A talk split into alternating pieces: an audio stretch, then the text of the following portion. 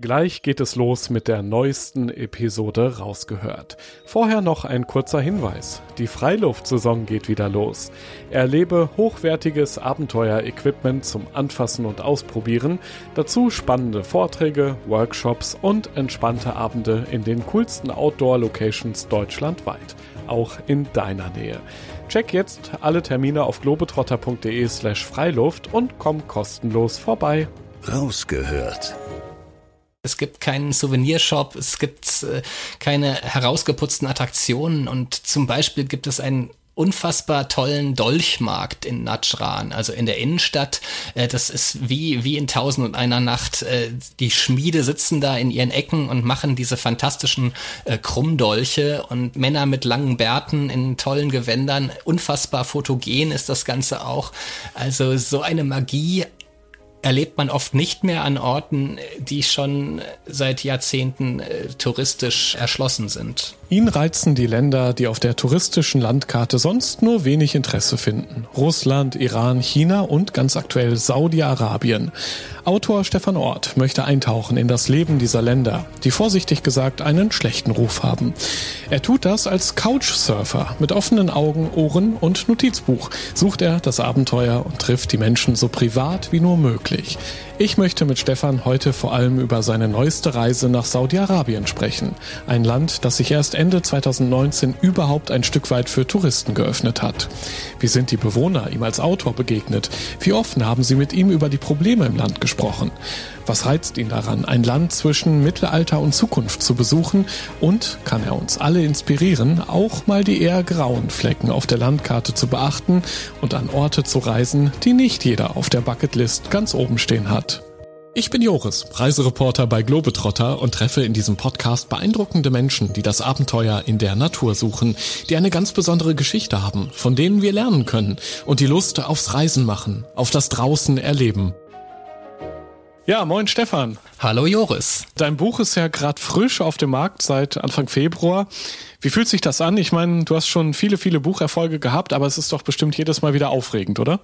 Auf jeden Fall. Das ist immer wieder wie wenn ein neues Baby sozusagen die Welt betritt und man hat äh, sehr viel Zeit damit verbracht vorher und äh, es ist, äh, ja, es steckt viel Herzblut drin und natürlich ist dann gerade in den ersten Wochen die Spannung sehr groß, wie es ankommt, wie so die ersten Medienberichte sind, äh, ob die Leser verstehen, was man damit so, so machen wollte. Äh, also ja, eine ganz spannende Zeit auf jeden Fall. Also ich glaube, das kann ich schon mal sagen. Ich durfte ja vorab mal so ein bisschen reinlesen. Das hast du mir ja zum Glück möglich gemacht. Also verstehen tut man sehr, sehr gut, dein Buch. Also ich, ich habe es sehr gerne gelesen. Und vor allem freue ich mich auch sehr, dass du uns äh, heute im Podcast mitnimmst auf deine spannende Reise in den Wüstenstaat am Roten Meer. Rausgehört. Stefan, fangen wir doch mal an mit der typischen Frage, die sich jeder Abenteurer immer wieder neu stellt, nämlich welches Ziel soll das nächste sein? Das hast du dich ja wahrscheinlich vor deiner Reise nach Saudi-Arabien damals auch gefragt. Was hat dich denn so sehr an diesem Land gereizt vorher? Es hat mich wahnsinnig gereizt, dass das ein extrem verschlossenes, extrem konservatives Land war, in das man bislang kaum rein konnte. Und plötzlich kam die Meldung einen Tag vor meinem Geburtstag, am 27. September 2019, äh, dass es jetzt Touristenvisa gibt. Zum ersten Mal in der, überhaupt in der Geschichte des Landes. Und äh, in dem Moment wurde es wahnsinnig interessant. Ich hatte es länger schon auf meiner Liste, wusste aber, wie schwer es ist, eben hinzufahren. Und dann habe ich sehr schnell entschieden, äh, das wird das nächste Reiseziel. Mit wem hast du zuerst darüber gesprochen? Hast du irgendwie noch das Go geholt von Freundinnen, Eltern oder Freunden? Weil ich meine, Saudi-Arabien ist ja vor allem immer negativ in den Schlagzeilen. Ja, ich hole mir aus Prinzip nicht mehr das Go von irgendjemand bei meinen okay. Reisezielen, weil da dann doch eher nur Bedenken kommen. Aber ich hatte witzigerweise genau zehn Tage vor dieser Nachrichtenmeldung hatte ich ein Gespräch gehabt mit einer Journalistenkollegin und wir kamen auch darauf, dass Saudi-Arabien wahnsinnig spannend wäre und äh, dass man sich vielleicht irgendwie reinschmuggeln müsste, dass ich ein Arbeitsvisum beantrage, irgendwie als Lehrer dort arbeite und dann diese Reise mache. Äh, und äh, es sollte wohl einfach sein. Wie gesagt, zehn Tage später kam die Meldung, Jetzt ist es möglich, sogar mit einem Online-Visum, was man in sehr kurzer Zeit beantragt und nach zehn Minuten hat man das dann in der Hand. Okay, ich merke schon, du bist so ein Abenteurer durch und durch und gerade eben diese Ziele reizen dich, wo man vielleicht nicht zuerst dran denkt, eben Beispiel Saudi-Arabien. Und wenn man mal guckt auf diese Schlagzeilen zuletzt, das sind ja leider so Dinge wie Ermordung von Journalisten, Verfolgung von Minderheiten, auch Todesstrafe, all diese Dinge. Ähm, sind das vielleicht auch gerade diese Dinge, die dich besonders reizen, eben mal hinter die Schlagzeilen zu schauen, mit dem Fokus auf die Menschen vor Ort und nicht eben nur auf die Politik, auf dieses Regime? Genau, mich interessieren Länder, die kontrovers äh, vorkommen in den Medien, aber eben auch Länder, über die man möglicherweise nicht so viel weiß, wo gerade der Alltag nicht vorkommt äh, in den Nachrichten so stark. Und äh, ein derartig verschlossenes Land wie Saudi-Arabien war natürlich ganz besonders interessant und passt perfekt in meine Reihe. Also vorher ging es in den Iran, nach Russland und China und äh, da passt das einfach gut dazu. Und ich finde eben, weil ich dann zu den Menschen reise, bei ihnen wohne, über Couchsurfing, also ich bin immer zwei, drei Tage bei einer Person und reise dann weiter und lerne wirklich den Alltag kennen. Und das finde ich wahnsinnig spannend in diesen äh, doch sehr ja, abschreckend, teilweise angstmachenden Ländern.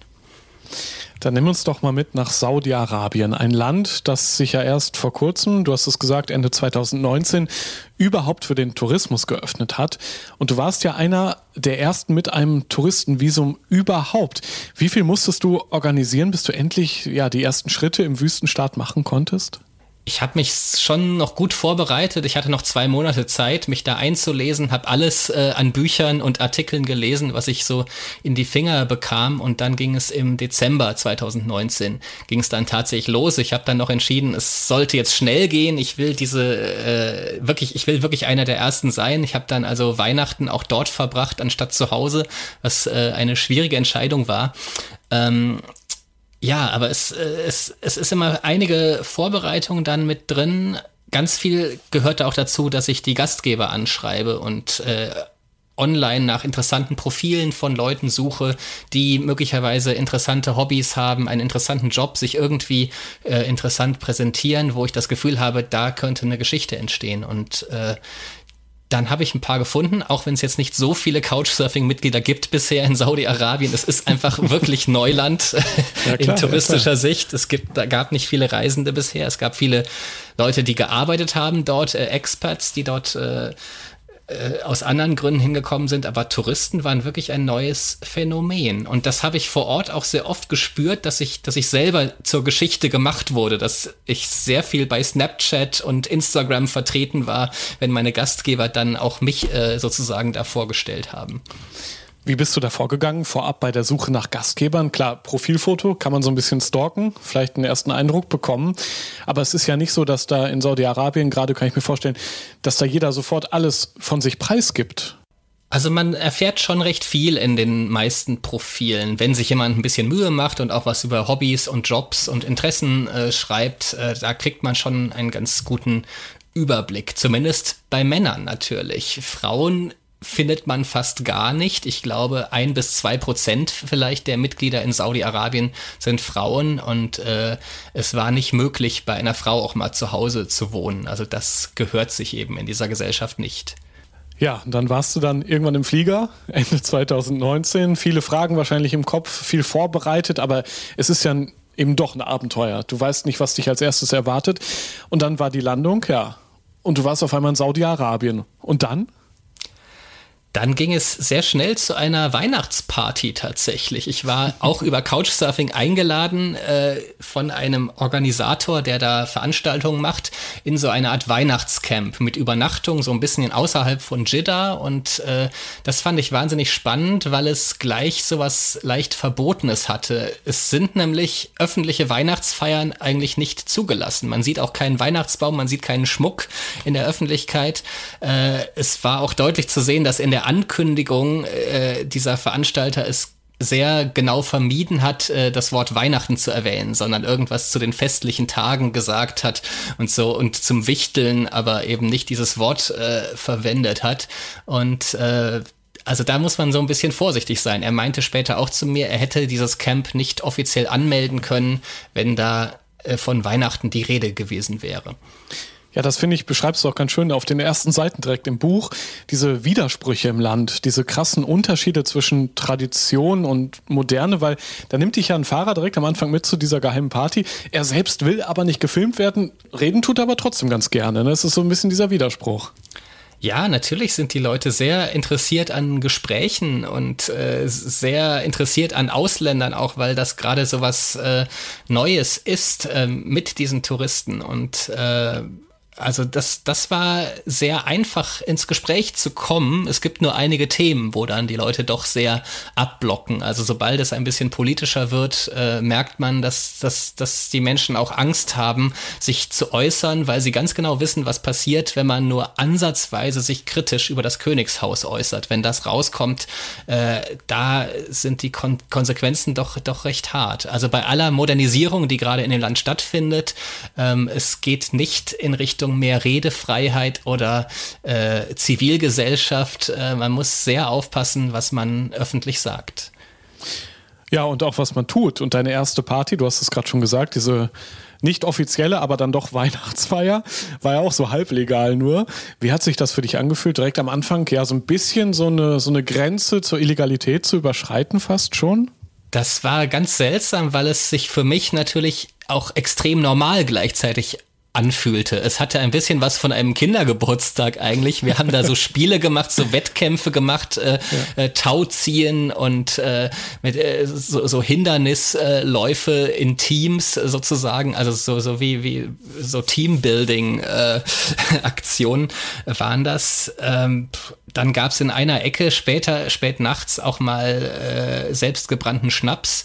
Ähm, aber das war natürlich, wir haben Gitarre gespielt und ein paar Songs gesungen. Das war alles für mich sehr vertraut von ähnlichen Veranstaltungen in anderen Ländern. Also ich fand es ganz schwer, mich so ganz am Anfang der Reise gleich schon darauf einzustellen, wie, wie gefährlich, wie falsch, wie verboten ist das eigentlich gerade oder ist das total in Ordnung, wenn man das in einem doch einigermaßen geschlossenen Raum, also es war außer außerhalb der Stadt, ein, ein umzäuntes Camp.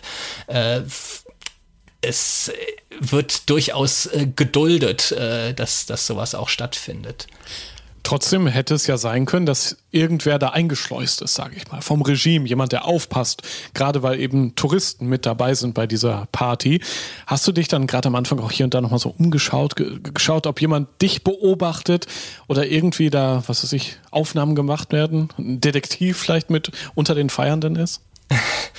Also ein bisschen klar hat man das im Hinterkopf, ob, ob wem gegenüber man äh, was sagt, wann ich äh, immer von meinem Buchprojekt zum Beispiel auch rede. Ich habe halt nicht äh, äh, ein Journalistenvisum gehabt, sondern ein Touristenvisum und äh, würde deswegen vielleicht offiziellen Stellen gegenüber auch nicht immer direkt äh, berichten, dass ich dieses Buch schreibe.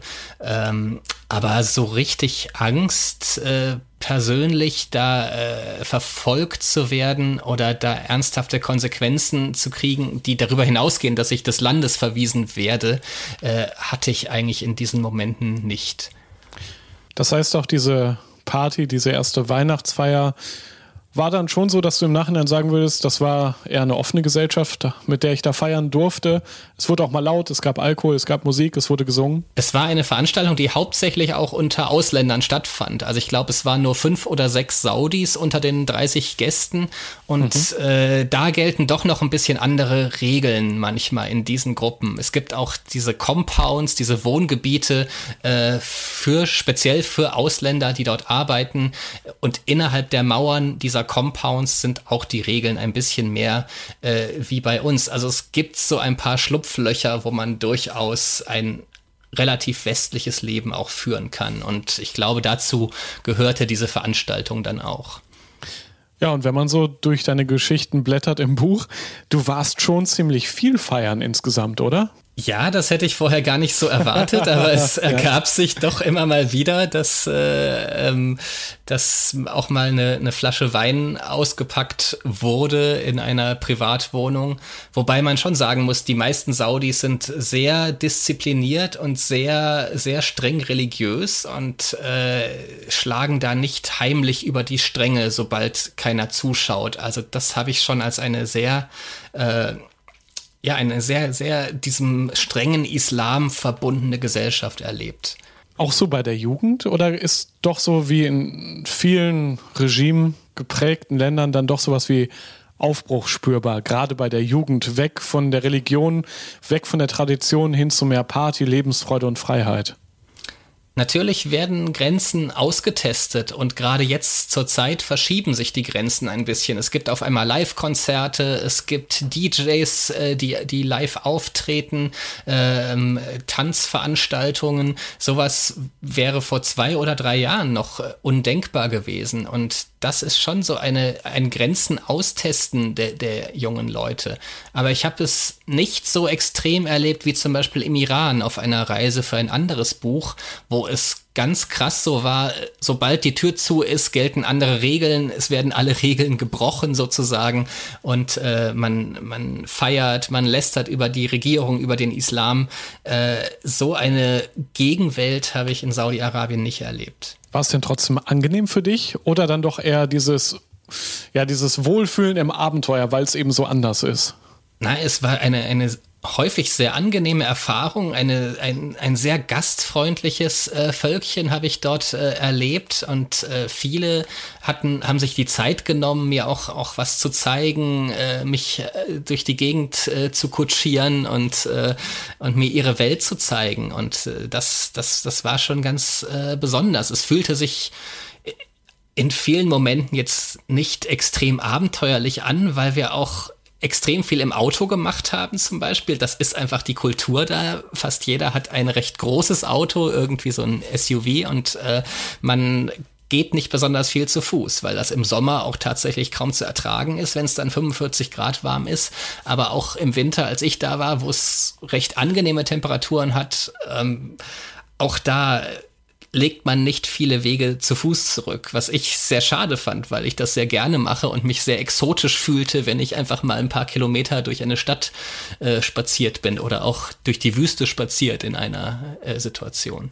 Was waren das so für Begegnungen, die du nie wieder vergessen wirst? Vielleicht auch, dass du richtig so in Freundeskreise eintauchen konntest, zum Beispiel, auf einmal Teil dieser saudi-arabischen Clique geworden bist? Ja, das ging ganz schnell. Also sobald man ein, zwei Kontakte hat, wird man immer weitergereicht. Äh, man ist gleich drin in ein paar WhatsApp-Gruppen, die Sachen organisieren und, und hat, hat ganz schnell so einen Freundeskreis. Und das, das war äh, richtig toll. Also äh, mit einem äh, zum Beispiel habe ich mich mehrfach getroffen. Erst in Riyadh, da waren wir auf einem Musikfestival, auf dem Middle Beast Festival, dem größten Rave aller Zeiten, den Saudi-Arabien je erlebt hat, mit äh, über 100.000 Zuschauern gleich am ersten Tag. Äh, später haben wir uns nochmal in der Wüste wieder getroffen bei Al-Ula, also einer äh, UNESCO-Welterbestätte mit so, mit, mit ganz bedeutenden alten Ste äh, Felsgräbern. Ähm, also das, das sind schon richtige Freundschaften, die da teilweise auch entstanden sind. Und ich würde gern wieder hinfahren und weiter rumreisen mit den Leuten. Ja, die Kontakte hast du ja wahrscheinlich noch. Ich finde es auch spannend, dass dort ein sehr westliches Tool wie WhatsApp so verbreitet ist, offenbar. Absolut, aber viel interessanter ist eigentlich Snapchat, weil es gibt kein Land auf der Welt, in dem es pro Kopf mehr Nutzer von Snapchat gibt. Was ja bei uns eher so eine Sache für, sage ich mal, bis 25-Jährige ist. Wer älter ist, benutzt das allenfalls ironisch, zumindest aus meiner Sicht.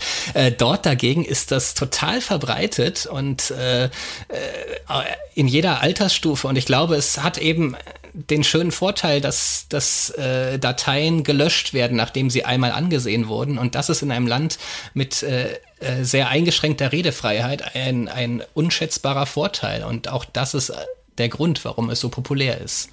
Wie hat das eigentlich mit dem Couchsurfing geklappt? Dein Ziel als Autor war ja natürlich, möglichst viele Menschen möglichst privat zu treffen. Und dafür ist diese Art der Übernachtung ja natürlich perfekt geeignet. Ähm, auf was für Menschen und Geschichten bist du da getroffen? Also zunächst war es wirklich schwieriger als in den anderen Ländern, wo ich vorher mit Couchsurfing unterwegs war, weil es einfach nicht so viele Mitglieder gibt. Und äh, man muss einfach die wenigen finden, die da wirklich aktiv sind. Äh, das war schon eine Herausforderung und hat nicht in jeder Stadt geklappt. Manchmal musste ich äh, dann ins Hotel ausweichen. Aber wenn es geklappt hat, dann war es immer hochinteressant, eben auch gerade mal in, in diese Privathäuser hereinzukommen. Die Leute haben eine sehr, äh, ein, einen sehr großen Drang, ihre Privatsphäre zu wahren. Familienhäuser sind äh, fast wie, wie Heiligtümer, sind von hohen Mauern umgeben. Durch die Fenster kriegt man auch keinen Einblick, ähm, weil natürlich auch die, die Frauen äh, der Familie dort leben und die müssen ja geschützt werden vor Blicken von außen. Und oft war ich dann in einem separaten Gästezimmer, also nicht im Haupthaus, sondern so ein bisschen isoliert und hatte da so ein Zimmer für mich. Äh, aber ich, ich habe zum Beispiel nie bis, bis auf eine Ausnahme habe ich nie die Ehefrauen meiner Gastgeber äh, kennengelernt. Also das gehört sich nicht, das ist nicht üblich, selbst wenn die voll verschleiert äh, sind. Äh, selbst sehr gute Freunde, männliche Freunde, die sich seit 20 Jahren kennen, haben oft noch nie die, die, die Ehefrau des anderen äh, getroffen. Das ist schon äh, sehr gewöhnungsbedürftig aus unserer Sicht, wie, wie streng diese Geschlechtertrennung dort äh, funktioniert. Ja, aber trotzdem wurdest du ja sehr offen empfangen, auch zu essen eingeladen, konntest du richtig die, die Kultur dort schmecken und fühlen. Ja, wie, wie schmeckt eigentlich Saudi-Arabien? Weil auch deine Gastgeber haben ja hier und da dir was serviert. Ja, es gibt ganz fantastische äh, Gerichte. Also eine Art Nationalgericht ist Kapsa. Das ist einfach ein riesiger Teller mit Reis, äh, wo dann Fleisch und äh, ein bisschen Gemüse drauf drapiert wird. Und man sitzt im Kreis zusammen, oft auf dem Boden und äh, isst mit der Hand. Also jeder hat so sein Eckchen, was er dann mit nur der rechten Hand, das ist ganz wichtig, also mit der rechten Hand dann beackert und wo man dann äh, seinen Teil eben isst. Und das ist immer ein sehr schönes äh, Gemeinschaftserlebnis gewesen. Wie sind diese Abende dann geendet? Gab es auch manchmal dann völlig verrückte Geschichten, vielleicht sogar gruselige Momente, wo du dir gedacht hast, oh Gott, wo, wo bin ich denn jetzt hier gelandet? Was ist denn das für ein Gastgeber? Also in Bezug auf die Gastgeber eigentlich nicht, obwohl ich tatsächlich zwei Situationen hatte, wo ich mal Freunden zu Hause äh, irgendwie einen Link geschickt hatte zu dem Profil oder äh, zu WhatsApp-Nachrichten, wo die dann meinten, boah, fahr da bloß nicht hin, das, das klingt doch alles sehr komisch. Ähm, aber äh, das sind dann manchmal auch kulturelle Unterschiede. Einer hatte einfach so ein sehr unvorteilhaftes Selfie von sich geschickt und gleich im nächsten Satz vorgeschlagen, dass wir uns in seinem Landhaus 70 Kilometer weg weg von der Stadt treffen. Also so in dem Zusammenhang. Äh, er wirkte wahnsinnig streng und mürrisch auf dem Bild und hatte noch so eine Militäruniform an. Also es, es wirkte schon ein bisschen strange, aber ich hatte das Gefühl, man, man kann das schon machen. Ich habe so viele Couchsurfing-Erfahrungen gesammelt, dass ich da auch ein bisschen sorglos bin inzwischen. Und gleichzeitig weiß ich natürlich, ich suche auch nach Geschichten und so jemand äh, in dieser Kombination, da wäge ich dann äh, sehr genau ab, okay, das wird bestimmt da, ich werde bestimmt was zu erzählen haben, aber ich hoffe, es ist nicht äh, zu viel Risiko jetzt in dem Moment. Ja, und wie war es dann? Mit diesem grimmig dreinblickenden in Militäruniform? Also der war tatsächlich ein ziemlicher Macho, der dann auch gesagt hat, dass er, dass er, äh, ob ich ihm vielleicht helfen kann auf der Suche nach einer Drittfrau. Also zwei Frauen hatte er bereits und die dritte sollte aus Deutschland kommen und ob ich mhm. ihm da nicht irgendwie mhm. behilflich sein kann. Und also war schon so ein bisschen unangenehm in verschiedener Hinsicht, aber gleichzeitig war es eine wahnsinnig interessante Erfahrung, weil er, er hat die ersten 20 Jahre seines Lebens als Beduine noch verbracht und ist, hat äh, also in der Natur gelebt mit, mit den äh, Schafen und Kamelen und äh, lebt jetzt in einem sehr großen Haus in einer Großstadt. Aber das, das war natürlich ganz spannend, so eine Lebensgeschichte dann mitzukriegen. Wie hast du dann reagiert? Bist du da manchmal eher der Beobachter gewesen und hast gedacht, okay, es ist eine spannende Geschichte, ich widerspreche da jetzt mal nicht? Oder bist du dann doch auch eher mit der westlichen Einstellung manchmal dahingegangen und hast ja so ein bisschen unsere freiheitliche Art zu leben verteidigt? Beides. Also es gibt oft Situationen, wo ich das Gefühl habe, es ist auch gut, die Leute erstmal reden zu lassen. Also ich höre mir schon sehr genau erstmal den Standpunkt an, selbst wenn es Dinge sind, die, äh, wo ich am liebsten sehr schnell widersprechen äh, würde. Aber äh, es geht mir ja auf den Reisen auch darin, mal zuzuhören und, und auch zu verstehen, wo sowas herkommt und nicht gleich auf Konflikt äh, zu gehen. Also ich hatte zum Beispiel ein wirklich absurdes Gespräch mit einem Arzt, ein junger Arzt, äh, der äh, mir erzählt hat, äh, zum Beispiel, dass äh, Geschlechtskrankheiten nur von Frauen übertragen werden können. Das ist wissenschaftliche, äh, wissenschaftlicher Konsens, so hat er das quasi vertreten. Dann auch noch in seiner Autorität als studierter Arzt äh, hat er das sehr selbstbewusst äh, so, so berichtet. Und also da habe ich später noch mal sehr sehr viel auch mit ihm gesprochen, aber zunächst auch erstmal ihn reden lassen, um auch das das dann äh, aufschreiben und erzählen zu können. Aber in in so Situationen spürt man da schon, wie weit weg äh, manche, manches Denken ist. Und ich meine, dieser junge Mann, der, der ist komplett in einer Männergesellschaft aufgewachsen, wo, wo eine ganz andere Art von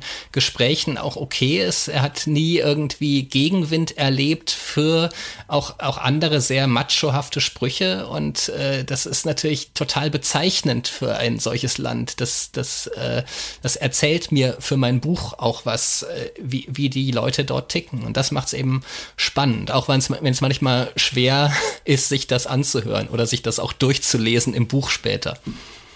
Ja, aber ich finde das spannend. Vielleicht muss man genau so daran geben. Eben nicht als Missionar, der da ja kritisch oder überzeugen möchte, sondern als jemand, der eintauchen will in das Land, in, auch in die, die Haltung dort und nicht sofort immer auf Kontra geht, sondern einfach erstmal mitlebt. Und dann äh, im Nachhinein hast du ja manche Dinge wahrscheinlich für dich auch nochmal anders bewertet, als ad hoc in genau dem Moment, wo es dann passiert ist.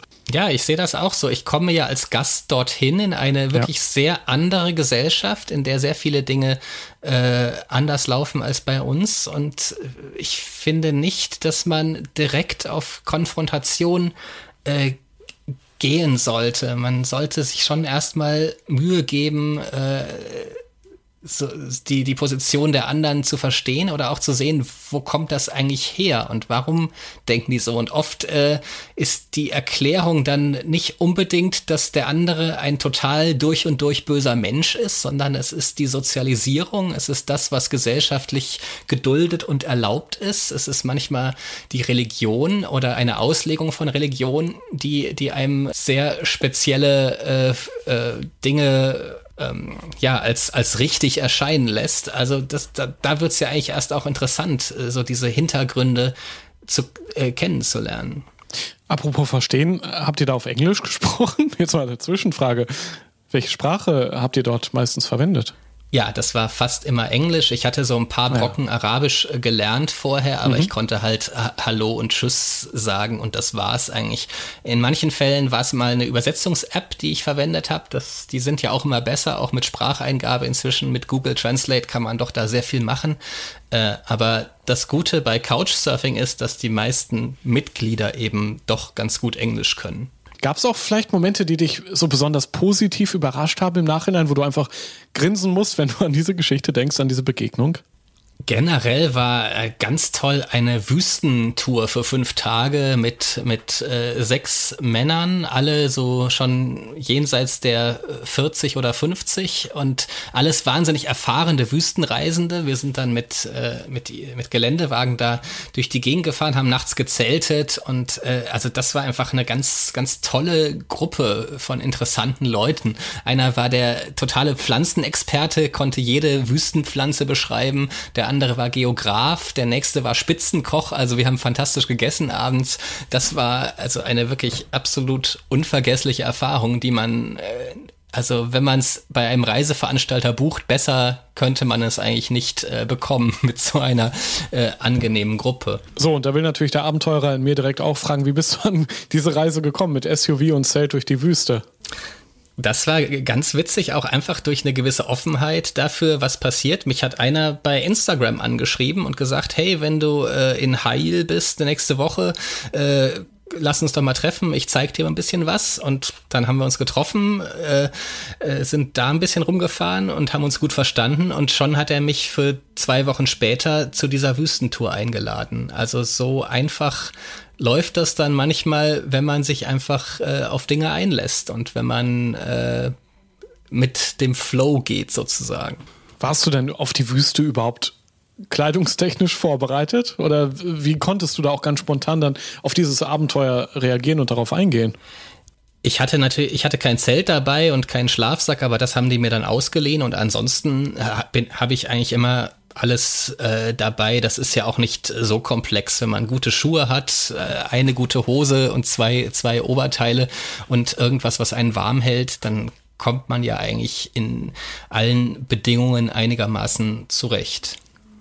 Ist es nicht so, dass das Klima in der Wüste noch viel extremer ist, also tagsüber heißer, nachts kälter als, ich sag mal, in den städtischen Regionen? Schon, aber das ging tatsächlich in dem Fall. Das war nicht äh, so heiß wie, wie befürchtet. Also meistens unter oder so um die 30 Grad vielleicht.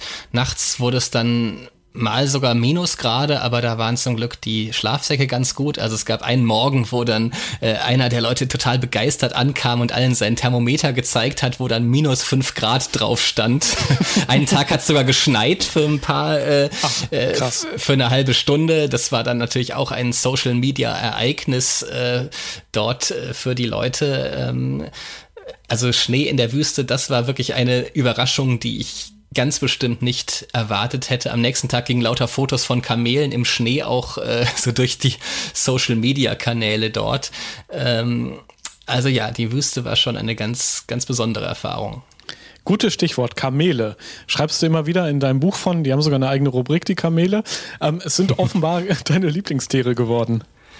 Absolut. Also das ist schon eine äh, ganz faszinierende Tierart, weil die einerseits sind sie absolute Leistungssportler. Sie können unglaubliche Distanzen zurücklegen, äh, äh, schwere Gewichte schleppen, äh, tagelang ohne Wasser und äh, Nahrung auskommen. Also sind die totalen Spitzensportler. Gleichzeitig sind sie aber auch so ein bisschen äh, launisch, sage ich mal, haben auch mal keinen Bock oder sagen auch mal, ich habe heute Besseres zu tun. Und so diese Mischung aus einem recht starken, störrischen Charakter, aber auch diesen unglaublichen Fähigkeiten, die haben es mir doch, doch sehr angetan. Und auch immer, wenn ich äh, Kamele gesehen habe oder man da so ein bisschen ins Gespräch kam, ist vielleicht übertrieben, aber sich sozusagen äh, kennenlernte, das waren immer sehr, sehr nette Begegnungen. Also auf der nächsten Reise würde ich gern mit Kamelen durch die Wüste ziehen. Hast du dir auch mal ausrechnen lassen, wie viel Kamele du wert wärst? Das ist doch fast eine Möglichkeit zu bezahlen dort, ne? Ja, ich habe tatsächlich ein, eine Online-Anwendung äh, entdeckt. Ich glaube, äh, ja. kamelrechner.eu heißt das und da kann man eingeben, was man für äh, eigene Merkmale hat, welche Augenfarbe, Körpergröße, Gewicht und so weiter. Und dann wird dort ausgerechnet, wie viele Kamele man im, im Nahen Osten äh, wert wäre. Und bei mir kamen 72 raus, also das äh, wäre durchaus lukrativ, wenn mich mal jemand da dann äh, verkauft. ich habe das mal für Ironie gehalten. Ich kannte die Webseite auch, aber ist, ist es wirklich noch so verbreitet dort, dass in Kamelen ein Wert bestimmt wird? Äh, nicht wirklich. Ich weiß auch nicht, okay, wo die, okay. wo die ihre Datenbasis herhaben, aber äh, Gut, Kamele sind schon ein Statussymbol und werden zu extrem hohen Preisen gehandelt, wenn sie zum Beispiel Chancen bei Schönheitswettbewerben haben oder wenn es Rennkamele sind. Also da werden unglaubliche Summen, sechsstellige, manchmal siebenstellige Beträge gezahlt für diese absoluten Elite-Kamele. Apropos Kamele, diese Story fand ich auch so geil in deinem Buch, dass da jemand mit Botox nachgeholfen hat bei einem Schönheitswettbewerb für Kamele. Unglaublich. Genau, weil die Lippen ein ganz wesentlicher Faktor der Schönheit sind. Also besonders ja. perfekte, so ein bisschen hängende Lippen sind da äh, sehr erwünscht und da haben tatsächlich dann vor ein paar Jahren mal die Besitzer nachgeholfen, aber es kam heraus und sie wurden dann nachher disqualifiziert. Völlig zu Recht. Absolut, finde ich auch. Die armen Tiere. Ja, eben. Und eins darf man ja auch bei dieser ganzen Glitzerwelt da in den Großstädten gebaut auf Öl nicht vergessen. Der Krieg der ist ja auch nicht wirklich weit. Und so konntest du an der Grenze zum Jemen dann auch immer wieder Bomben hören. Was ist genau da los gewesen? Ja, da hatte ich eine Unterkunft bei einem ganz tollen, sehr freundlichen Gastgeber. Eine Unterkunft, die genau zwei Kilometer weg war von der Grenze zum Jemen. Also das ist dann so eine Hügelkette und dahinter ist gleich der Krieg. Und ich habe wirklich so im fünf bis zehn Minuten Takt diese Detonationen gehört von, von Panzergranaten dort. Und Mein Gastgeber hat mir versichert, dass das alles auf der anderen Seite sich abspielt, dass ich mir keine Sorgen machen muss, dass es keine Bodenoffensive auf äh, saudi-arabischem Boden gibt. Dann hat er mir aber auch noch eine, ein Video gezeigt, wo am Vorabend eine Lenkrakete direkt über der Stadt abgefangen wurde. Also das war schon ein mulmiges Gefühl in Jemen sind das die Husi-Rebellen, die den äh, Machthaber dort abgesetzt haben. Also es ist eigentlich ein Bürgerkrieg, bei dem aber dann Saudi-Arabien und Iran auf jeweils verschiedenen Seiten eingegriffen haben. Die äh, Vereinten Arabischen Emirate sind auch, auch mit drin. Also es ist ein Stellvertreterkrieg inzwischen auf, auf dem Boden von Jemen, der aber schon seit fünf Jahren dort äh, jetzt mit ziemlicher Wucht äh, ausgetragen wird und ein Gut, es gibt immer mal wieder Versuche von Waffenstillständen, aber so richtig ist ein Ende noch nicht in Sicht. Komischerweise gewöhnt man sich wirklich an diese Detonation mit der Zeit. Wenn man drei Tage da ist, haut einen das irgendwann gar nicht mehr so von den Socken, weil man auch spürt, dass es einen selber nicht äh, betrifft. Aber es ist schon verrückt. Dieser Konflikt wirkt so weit weg, wenn man zu Hause in Hamburg oder München sitzt. Und äh, dort ist man auf einmal so nah dran. Und das ist ein Konflikt, über, das, über den man ja kaum was mitbekommt, weil keine Journalisten und Fotografen ins Land gelassen werden. Also ein, ein fast vergessener Krieg, obwohl da doch extreme Menschenrechtsverletzungen passieren, äh, sehr viele Leute ver verhungern auch, also fürchterliche Zustände herrschen. Aber ja, näher als diese zwei Kilometer bin ich dann im Endeffekt auch nicht äh, herangekommen, aber das war natürlich schon eine sehr, sehr eindrückliche Erfahrung. Ich könnte mir vorstellen, das ist jetzt ein Teil deiner Reise, den du nicht unbedingt sofort nochmal wiederholen möchtest oder eine Region eben an der Grenze zum Jemen, wo es dich nicht nochmal hinzieht, oder? Also komischerweise fand ich die Region gerade besonders interessant. Also die Stadt Najran, okay. das war dann, das ist eben äh, oft der, der Bonus an Orten, von von deren Besuch das Auswärtige Amt abrät. Also ich will jetzt keine Werbung für die Besuche solcher Orte machen, aber gerade da erlebt man doch ein sehr, sehr unverfälschtes äh, Land oft. Man ist wirklich möglicherweise einer der ersten Touristen dort und man äh, hat noch nicht so diese Veränderungen, die durch Fremdenverkehr kommen. Es gibt keinen Souvenirshop, es gibt äh, keine herausgeputzten Attraktionen und zum Beispiel gibt es ein unfassbar tollen Dolchmarkt in Najran, also in der Innenstadt. Äh, das ist wie, wie in Tausend und einer Nacht. Äh, die Schmiede sitzen da in ihren Ecken und machen diese fantastischen äh, Krummdolche und Männer mit langen Bärten in tollen Gewändern. Unfassbar fotogen ist das Ganze auch. Also so eine Magie erlebt man oft nicht mehr an Orten, die schon seit Jahrzehnten touristisch erschlossen sind. Und wie war dort das Thema Gastfreundschaft. Ich kann mir schon vorstellen, dass so einer, der gerade Dolche herstellt und dich dann entdeckt als einen europäisch aussehenden Menschen, nicht sofort denkt, okay, das ist ein Freund, das ist ein Tourist, zu dem bin ich mal lieber nett, oder?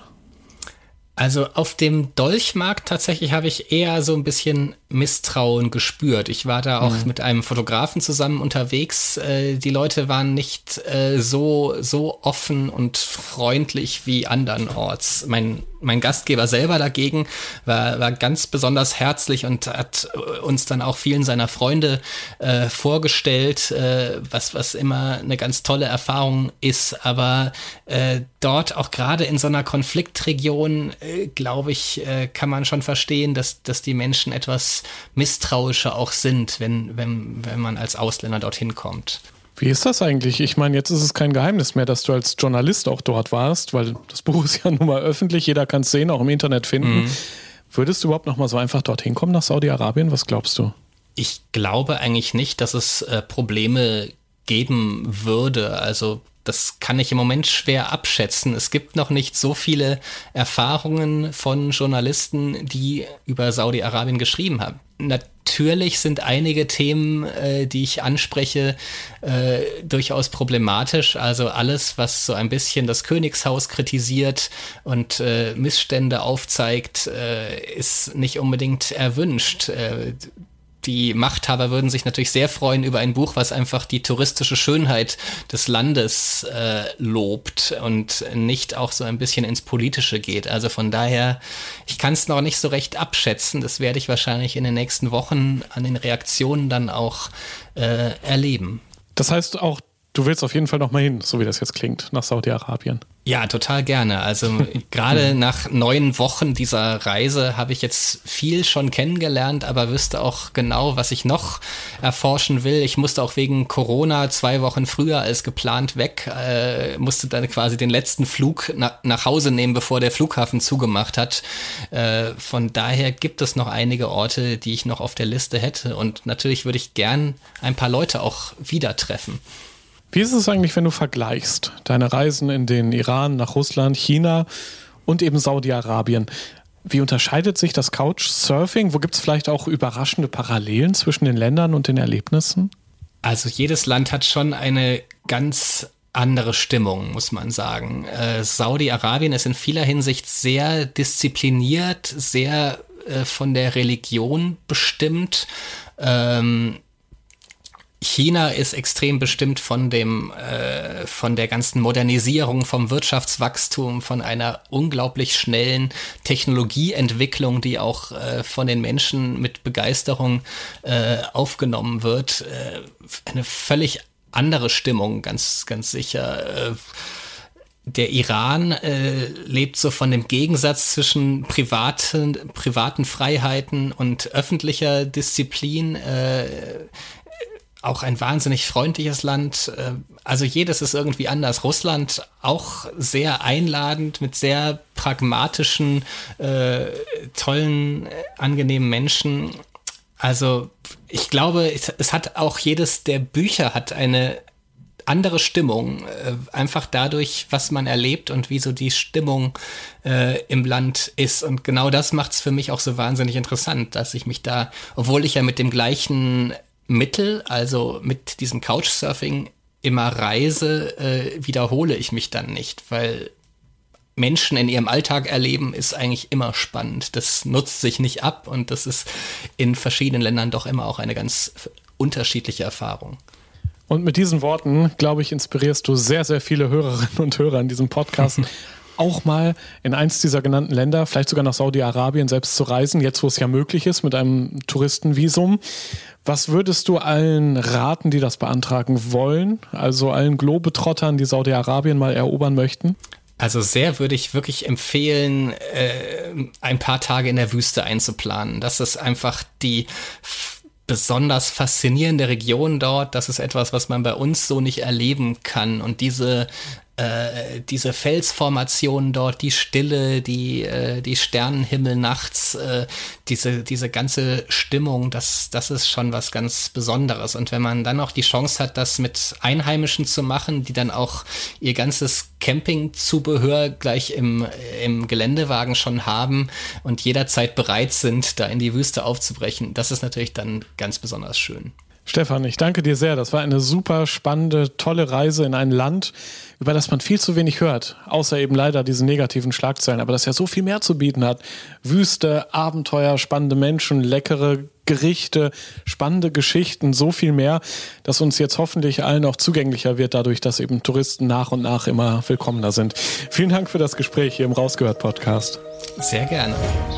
Rausgehört so spannend kann es sein in einem Land wie Saudi-Arabien, wenn man sich eben gut auf die Reise vorbereitet und mit offenem Herzen hinfährt, zu diesen gastfreundlichen Menschen, so wie es Stefan erleben durfte.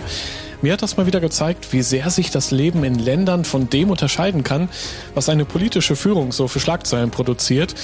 Und dass wir alle nur hoffen können, dass so spannende Reiseregionen wie in Stefans Büchern sich hoffentlich in Zukunft mehr öffnen für Besucher. Stefan ist übrigens auch zu Gast bei unseren Freunden von Grenzgang. Die bieten richtig gut gemachte Livestreams mit vielen tollen Reisebildern an. Am 21. Februar, gerne mal im Kalender abspeichern, 21. Februar ist ein Sonntag, da könnt ihr den Stream mit Stefan Ort genießen und da wird er sicher noch mehr spannende Geschichten zu erzählen haben von seiner Reise nach Saudi-Arabien. Den Link zum Stream habe ich dir übrigens auch in die Episodenbeschreibung gestellt. Wie hat dir sonst die Episode gefallen? Hast du vielleicht noch ein paar Fragen an Stefan Ort oder die anderen Abenteurer aus dem Rausgehört Podcast? Ich freue mich ja immer über dein Feedback. Gerne per Mail an podcast.globetrotter.de oder natürlich gerne auch auf den Social Media Kanälen von Globetrotter bei Facebook oder Instagram.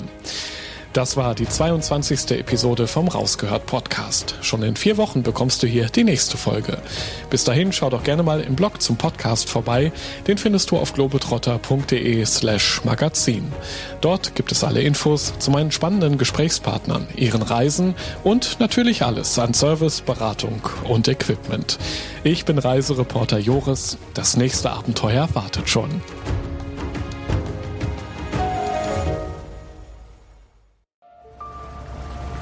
Erinnerst du dich an deine Lieblingsreise? Jetzt gibt es einen Podcast voller Lieblingsreisen.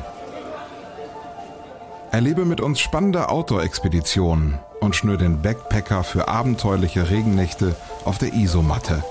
Wie der Nebel dampfend aufsteigt über dem Wasser. Ein richtig schöner Ort, um wach zu werden. Lieblingsreisen. Bier gibt's, sehr gut. Und Brezen sehe ich da zum Beispiel auch. Mhm. Cheers. Dein neuer Reisepodcast. Man muss einfach runterfahren, man muss Denken ausschalten und Fühlen einschalten.